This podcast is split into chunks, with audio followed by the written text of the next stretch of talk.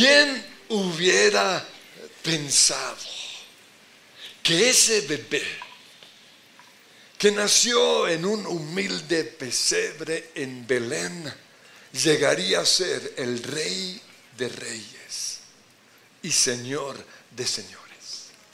Pues María, su mamá, como todas las madres, sabía los planes de Dios para su hijo, porque un ángel se lo contó. Esto está en Lucas 1.31. Le digo el ángel, quedarás encinta y darás a luz un hijo y le pondrás por nombre Jesús. Él será un gran hombre y lo llamarán Hijo del Altísimo. Dios el Señor le dará el trono de su padre David y reinará sobre el pueblo de Jacob para siempre. Su reinado no tendrá fin. María sabía esto y lo había guardado en su corazón. Y a medida que venían los pastores y, los, eh, los sabios del oriente, todo esto confirmaba aquella palabra que Dios le había dado.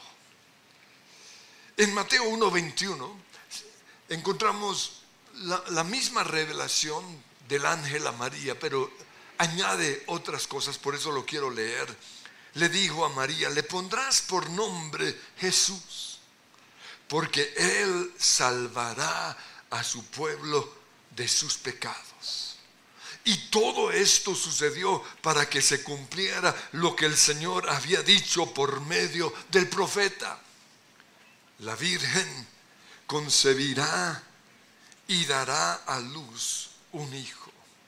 Y lo llamarán Emanuel, que significa Dios con nosotros. ¿Quién lo hubiera pensado? Que ese niño sería el Salvador. Sería Emanuel, Dios con nosotros. Y llegaría a ser rey de reyes y señor de señores. Nuestra función como padres es averiguar cuál es el plan de Dios para nuestros hijos, para poder profetizarlo sobre ellos Y precisamente el nombre que le ponemos a nuestros hijos es una forma de profetizar ese plan de Dios sobre sus vidas. Es una forma también de bendecirlos. Pero recuerden que es el nombre que van a tener que cargar toda su vida. Por eso no se equivoquen con un nombre bien feo. Y por eso no lo podemos hacer a la ligera. Proverbios 18, 21 dice, la muerte y la vida están en el poder de la lengua. Podemos ponerle a nuestros hijos un nombre de vida. Andrés significa valiente. Y créanme que lo soy. Mi esposa no, lo, no, me soporta la fuerza que tengo. Dice, pero yo no sé dónde saca tantas fuerzas. Yo puedo llegar en un vuelo a las 3 de la mañana y aquí estoy en la oración a las 6 como si nada. ¿Por qué? Porque desde niño me llamaban Andrés, valiente, fuerte. Hay poder en nuestro nombre. Ana significa misericordiosa y bendecida por Dios. Juan significa el amado, pero también significa fiel a Dios.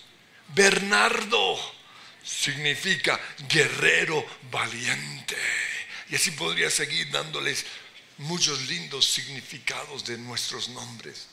Pero tristemente también podemos ponerle a nuestros hijos un nombre de muerte como soledad. ¿A quién se le ocurre llamar a su hija así?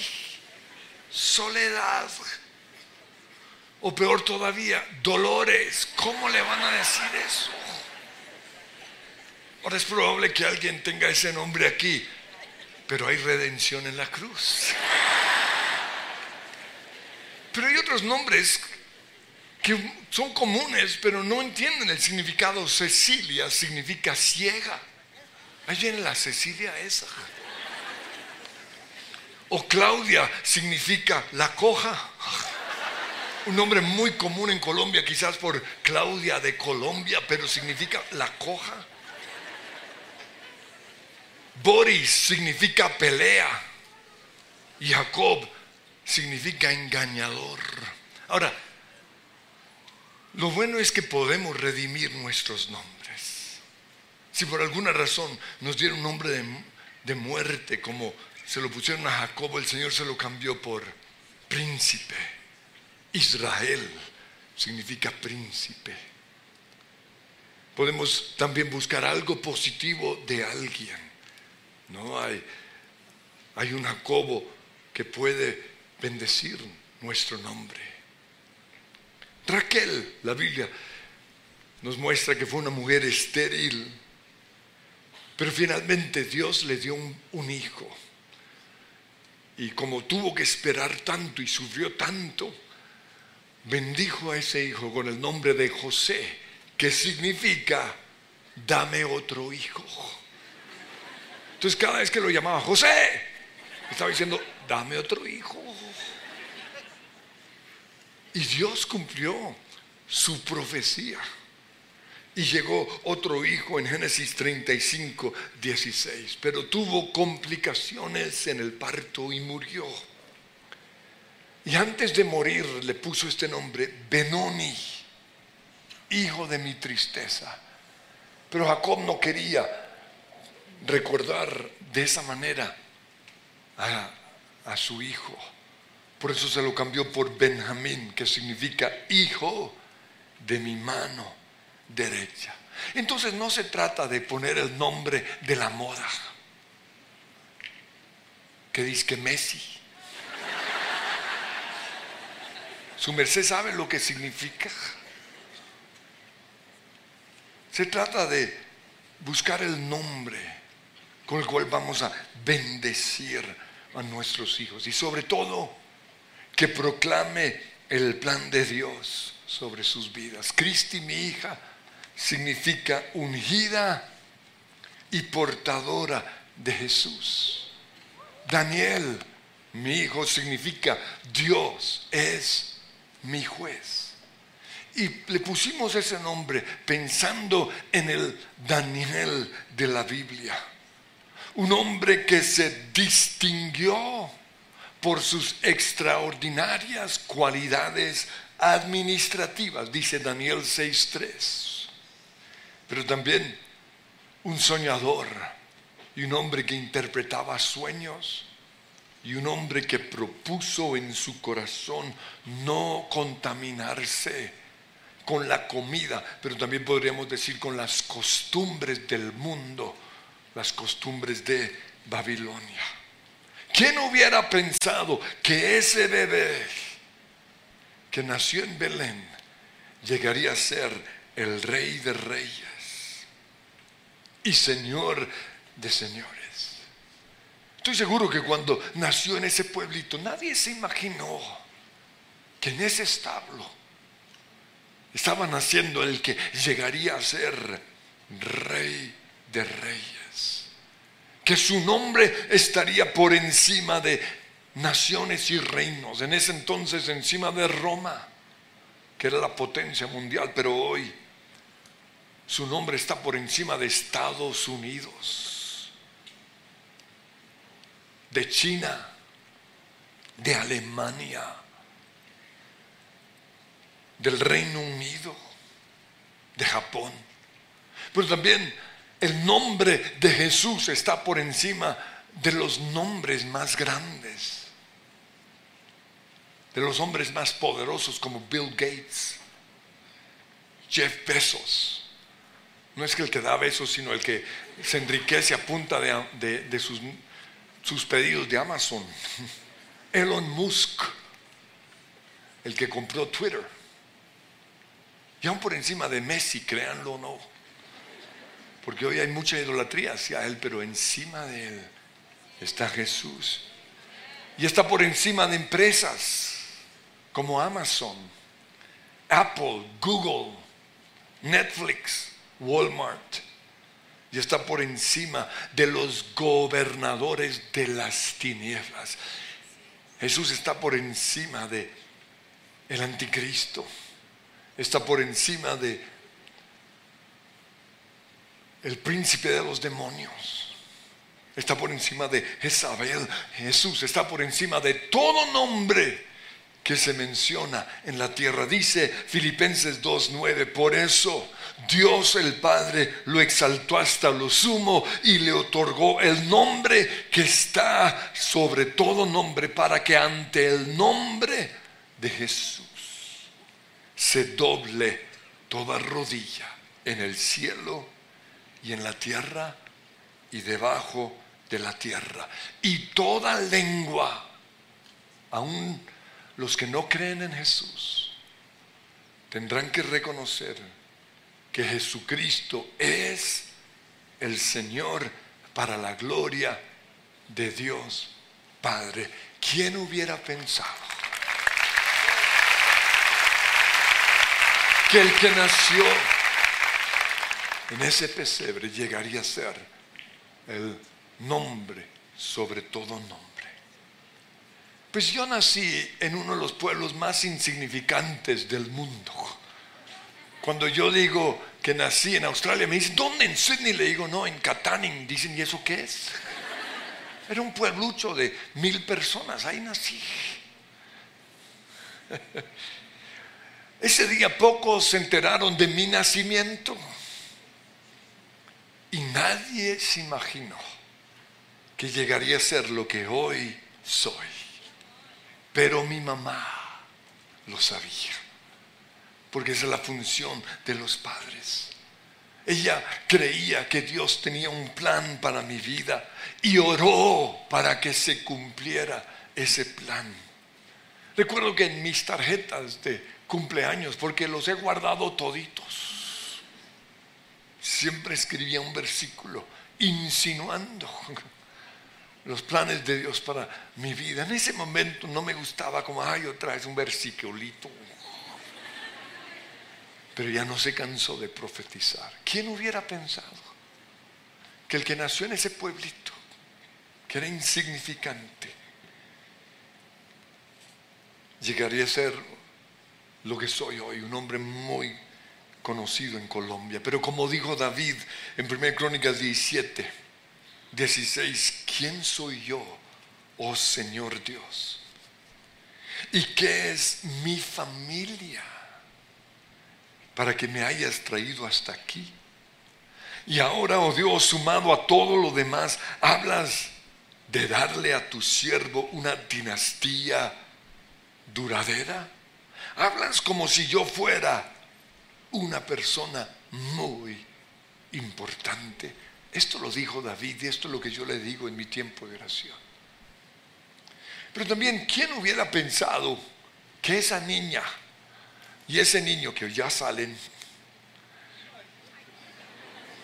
esa es Cristi ese es Daniel? ¿Quién hubiera pensado que ella es lo que soy? Que Dios la usaría como la está usando hoy. ¿Quién lo hubiera pensado? Que viajaría por todo el mundo, que sería conocida. Y que ese niño estaría hoy en producción detrás de cámaras. Pero no solo eso, yo sé los planes que Dios tiene para él. ¿Quién lo hubiera pensado? Y quiero que piensen en sus hijos. Porque ¿quién hubiera pensado y ustedes tienen que saber los planes de Dios para sus hijos. Esa es nuestra función como papás. Profetizar. Salmo 8.4, David dijo, ¿qué es el hombre para que en él pienses? ¿Y qué es el ser humano para que lo tomes en cuenta? ¿Quién hubiera pensado que ese que nació en Belén, dos años después, sería visitado por los reyes sabios del oriente. Dice Mateo 2 del 1 al 5, después de que Jesús nació en Belén de Judea, en tiempos de Herodes, llegaron a Jerusalén los sabios del oriente. ¿Dónde está el que ha nacido rey de los judíos? Preguntaron. Vimos su estrella desde el oriente y hemos venido a adorarlo. Pero cuando lo oyó el rey Herodes se turbó y toda Jerusalén con él. Por eso convocó a los religiosos para que le dijeran, ¿en dónde dice en las escrituras que nacería el Cristo? Y le respondieron en Belén de Judea, porque eso fue lo que escribió el profeta. Pero tú, Belén, en la tierra de Judá, de ti saldrá un príncipe que será el pastor de mi pueblo Israel. Y después de oír al rey, los reyes magos o sabios del oriente siguieron su camino. Y sucedió que la estrella que habían visto levantarse iba delante de ellos hasta que se detuvo sobre el lugar donde estaba el niño. Y cuando lo vieron se alegraron.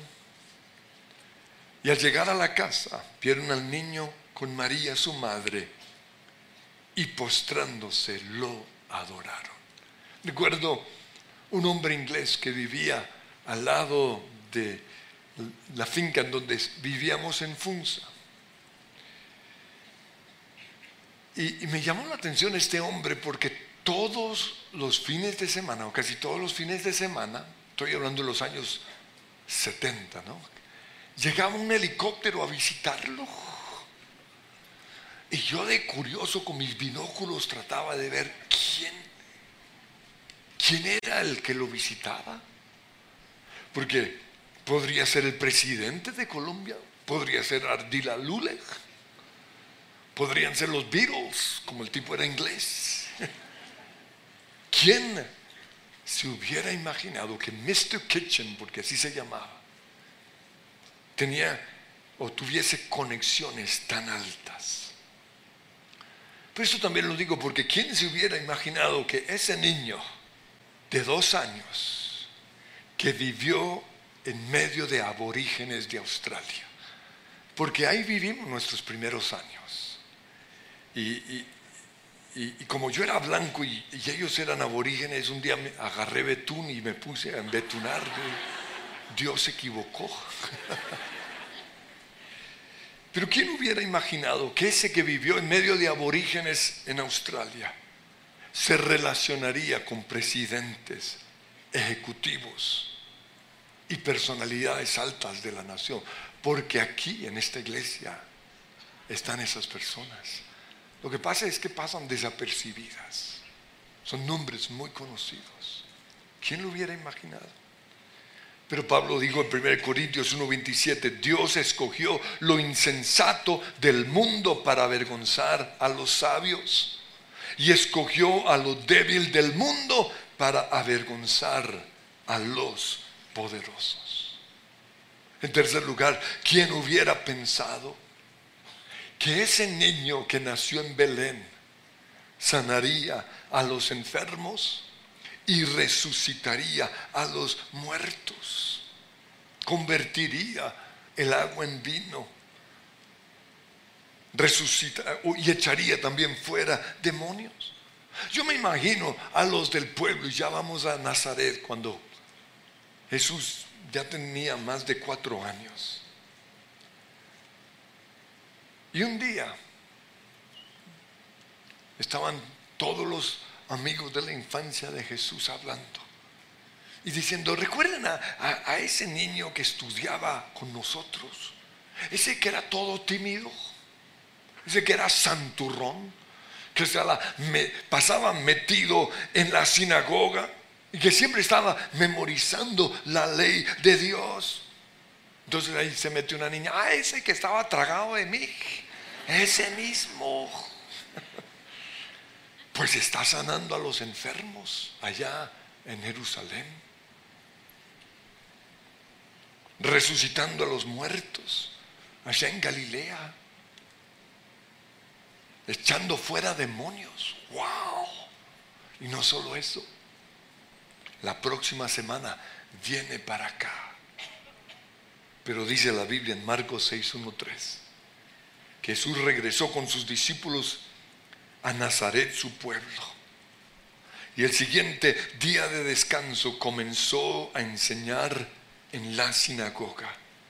Y muchos de los que lo oían quedaban asombrados y preguntaban, ¿de dónde sacó toda esa sabiduría y el poder para realizar semejantes milagros? Y se burlaban. Es un simple carpintero, hijo de María y hermano de Santiago, José, Judas y Simón. Y se sentían profundamente ofendidos y se negaron a creer en él. Y debido a su incredulidad, Jesús no pudo hacer ningún milagro allí. Algunos de mis compañeros del colegio hablan bien de mí, otros hablan mal. Pero me imagino dentro de sus conversaciones algo como, ¿quién se hubiera imaginado? Que ese muchacho tímido, porque era muy tímido, que ese muchacho que no sabía relacionarse con las niñas porque no sabía, que ese que no sabía cómo hablar, hablar porque yo no sabía hablar, ese que no tenía dinero, y no traigo una foto porque me veía tan pobre que me da hasta oso. que no sabía bailar. Porque de vez en cuando me sacaban a bailar y yo decía, pero esto es aburrido. Por eso me la pasaba con la escoba. Que ese que no tenía futuro llegaría a ser lo que soy hoy. Pero lo mismo pienso yo cuando veo a aquellos aquí en la iglesia que conozco desde niño, que está Henry. ¿Quién se hubiera imaginado Henry que llegaría a ser lo que soy? Las niñas reyes, ¿dónde están las reyes? Ay, aquí están las reyes. Por una foto que iba a subir de mi hija, ahí estaban las reyes, tan chiquiticas. ¿Quién se hubiera imaginado eso? Wow. Pero también quién hubiera pensado que ese adolescente que estaba hablando con los sacerdotes en el templo, ¿recuerdan? Llegaría a ser la piedra principal sobre el cual Dios levantaría su iglesia. Dice Lucas 2.42 que cuando Jesús cumplió 12 años, se había quedado en Jerusalén sin que sus padres se dieran cuenta. Y al no encontrarlo, volvieron a Jerusalén en busca de él. Y al cabo de tres días lo encontraron en el templo, sentado entre los maestros, escuchándolos y haciéndoles preguntas. Y todos los que le oían se asombraban de su inteligencia y de sus respuestas. Y cuando lo vieron sus padres se quedaron admirados. Hijo, ¿por qué te has portado así con nosotros? le dijo su madre. Mira que tu padre y yo te hemos estado buscando angustiados. ¿Por qué me buscaban? preguntó Jesús. ¿No sabían que tengo que estar en la casa de mi padre? Cuando yo leí eso, yo pensé, ese soy yo. Toda mi vida pensé eso. Cuando en el colegio se hacía planes para el domingo, yo de una decía, no puedo estar. ¿Por qué? Porque tengo que estar en la casa de mi padre. Por eso nunca falté los, domingos a la iglesia, pero tampoco faltaba la reunión de jóvenes el día sábado. Y créame, era una reunión aburridísima. Salíamos de mi casa a las 3 para llegar a la iglesia a las 4. Y estábamos ahí hasta las cinco y media. Qué reunión tan mala. Pero jamás falté. ¿Por qué? Porque tengo que estar en la casa de mi Padre. Eso era lo que yo creía. Pero, ¿quién hubiera imaginado que ese, que nunca faltó a la reunión de jóvenes, hoy sería pastor de más de 20 mil jóvenes y adolescentes y niños? Por eso no desprecies esos pequeños inicios. ¿Quién hubiera pensado que ese que no se dejó desanimar por la gente que no creía en él, que no se dejó afectar por lo que su abuelita le escribió cuando estaba en Australia, quédate allí? O sea, eso fueron palabras tremendas para mí porque ella era mi legado. Pero me estaba diciendo que no volviera a Colombia. Pero yo no dejé que eso me afectara. Ni tampoco por los que me rechazaron en Cristo para las Naciones, en donde estaba estudiando. Ni por los que no quisieron que yo fuera su pastor. ¿Quién hubiera pensado que ese terminaría siendo el pastor de el lugar de su presencia. Y mi esposa, mi esposa sentía que me menospreciaban, pero yo no dejaba que eso me afectara. ¿Saben por qué? Porque yo sabía cuál era el plan de Dios para mi vida. Yo sabía cuál era mi lugar aquí en el mundo. ¿Quién lo hubiera pensado. ¿Quién hubiera pensado que un día, o más bien que ese muchacho, Tomás, que llegó aquí cuando tenía 12 años y que hizo unas vueltas así todas ridículas,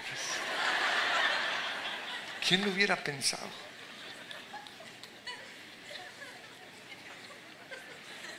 que se ganó el, el corazón del pastor de niños de Henry, porque Henry y Adri sabían que sería el esposo de mi hija mucho antes de nosotros. ¿Quién hubiera pensado que ese sapo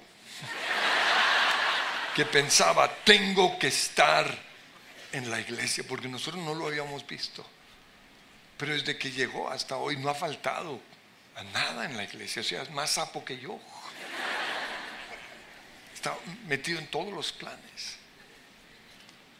Y un día estamos, porque tenemos dos veces almuerzo como familia a la semana y, un día estaba mi esposa, mi hija, mi hijo y yo, pero faltaba el yerno y la nuera, porque estaban en un plan social, repartiendo regalos, visitando a los pobres. ¿Quién hubiera pensado que ese llegaría a ser el esposo de mi hija y que Nati, que estaba en ese mismo plan, y que también es otra zapa,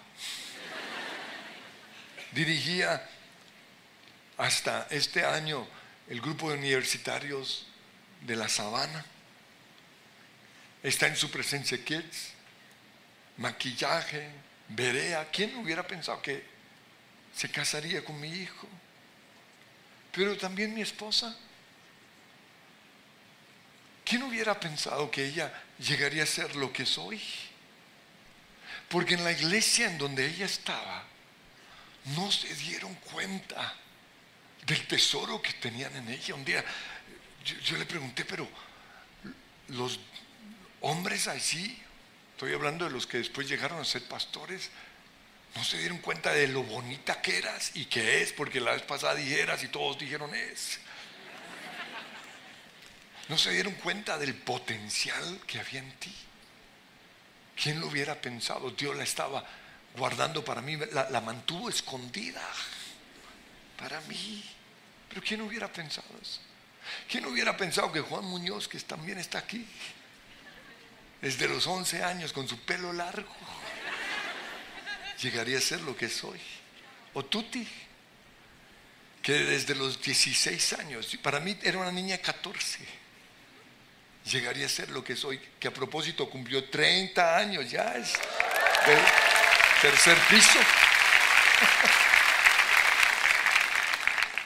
Pero finalmente, ¿quién hubiera pensado que ese que murió en la cruz volvería para llevarnos al cielo? ¿Quién hubiera pensado que ese que entró sobre un burro a Jerusalén y luego como un cordero yendo al matadero fue a aquella cruz?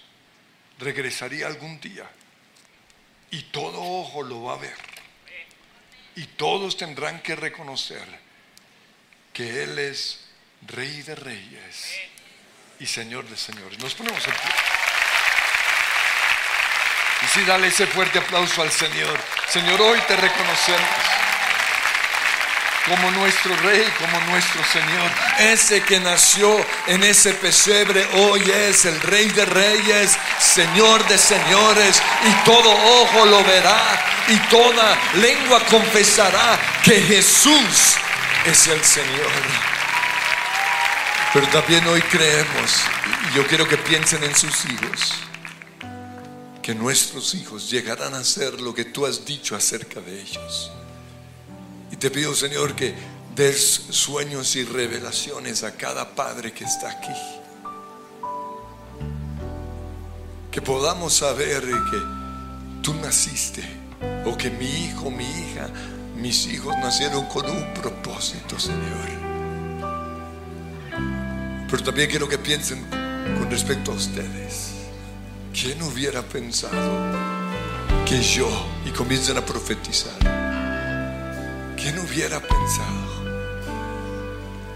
Y Señor, yo creo que tus planes para cada uno de nosotros se van a cumplir, aunque hayamos nacido en ese pesebre miserable, aunque nos hayan despreciado, aunque nadie haya creído en nosotros, yo creo, Señor, que tus planes se van a cumplir.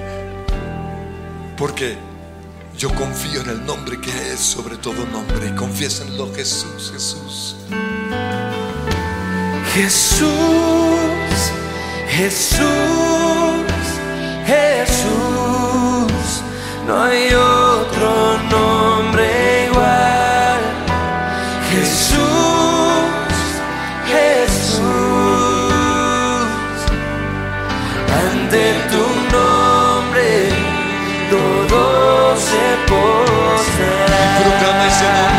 Jesús, Jesús, Jesús,